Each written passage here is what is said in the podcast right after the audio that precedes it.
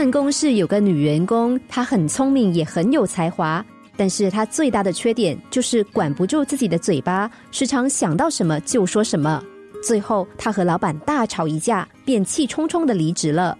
之后，她陆续换了几家公司，但工作始终不顺利，导火线全都相同，因为她那张嘴。她不是得罪了公司的高层，就是被同部门的同事排挤，最后只能够卷铺盖回家。有一次，老同事们聚餐，他坦诚自己说话太直白了，也埋怨说：“其实我工作能力也不差，我有一百个优点，却只有一个缺点。为什么大家都看不到我的优点，却只放大我的缺点呢？”听到这番话，大家一时间都不知道该怎么劝他。不会骑脚踏车的人，就算换了一台脚踏车，还是不会骑；不会游泳的人，就算换一座游泳池游泳，依然不会游。相同的道理，不懂得说话技巧的人，无论换了几家公司，都依然会得罪人。就是不会说话，该怎么办呢？其实答案很简单，就好像学习所有技能一样。如果不会做人，不会就要学，就要改啊！不会说话，何不看看那些人缘好的同事、朋友怎么样应对进退？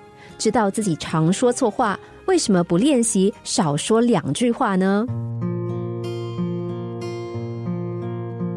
如果你个性懒散，就给自己立下目标，逼着自己在期限内完成；如果你花钱如流水，就狠下心来减掉皮夹里的信用卡。个性是真的能够改变的，先决条件是我们必须愿意学习，而且要有恒心的学习。很少人一次就学会骑脚踏车，也很少人能够瞬间改掉自己的缺点。也就好像学习骑脚踏车一样。过程中，也许我们会摔倒，甚至会受伤流血。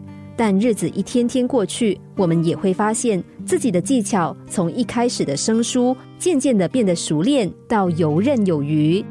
性格是可以改变的，虽然不容易，但却可以透过持之以恒的学习，改掉自己不好的缺点。不要忘记的是，如同任何技能一样，没有人一学就会。